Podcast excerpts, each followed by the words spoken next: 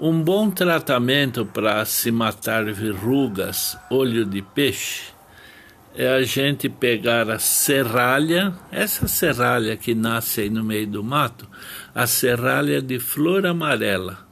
Aí a gente quebra a haste da flor, sai um leite.